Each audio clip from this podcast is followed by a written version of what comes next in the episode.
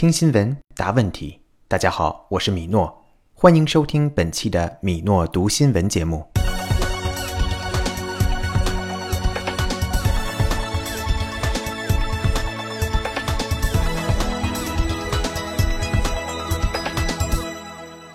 本期问题：Where does the wolf get his energy from? How many different sounds can the wolf make? How much money do Japan's farmers lose because of hungry animals? When will the super monster wolf go on sale?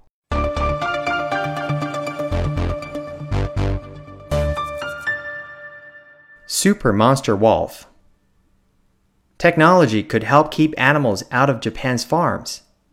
Engineers have made the Super Monster Wolf to scare away wild animals.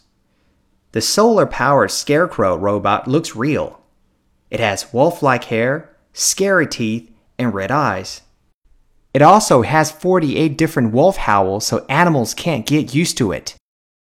Super Monster Wolf will keep wild boar and deer out of rice paddies, farms, and fruit orchards.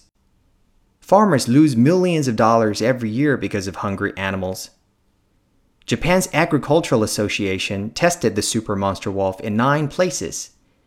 It said the robot really reduced crop losses and was better than electric fences at keeping animals out. The robot senses movement up to one kilometer away. The 65 centimeter long robot will be sold from next month. The price is $4,800, but farmers can rent it by the month. Japan's farmers hope this new electronic wolf will stop wild animals eating their crops.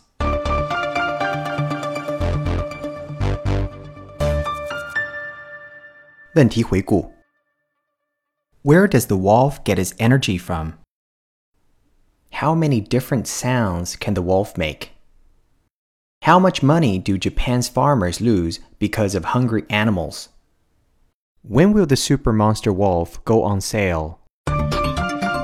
感谢收听本期的米诺读新闻。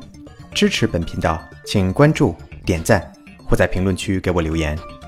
我是米诺，咱们下次。 再见。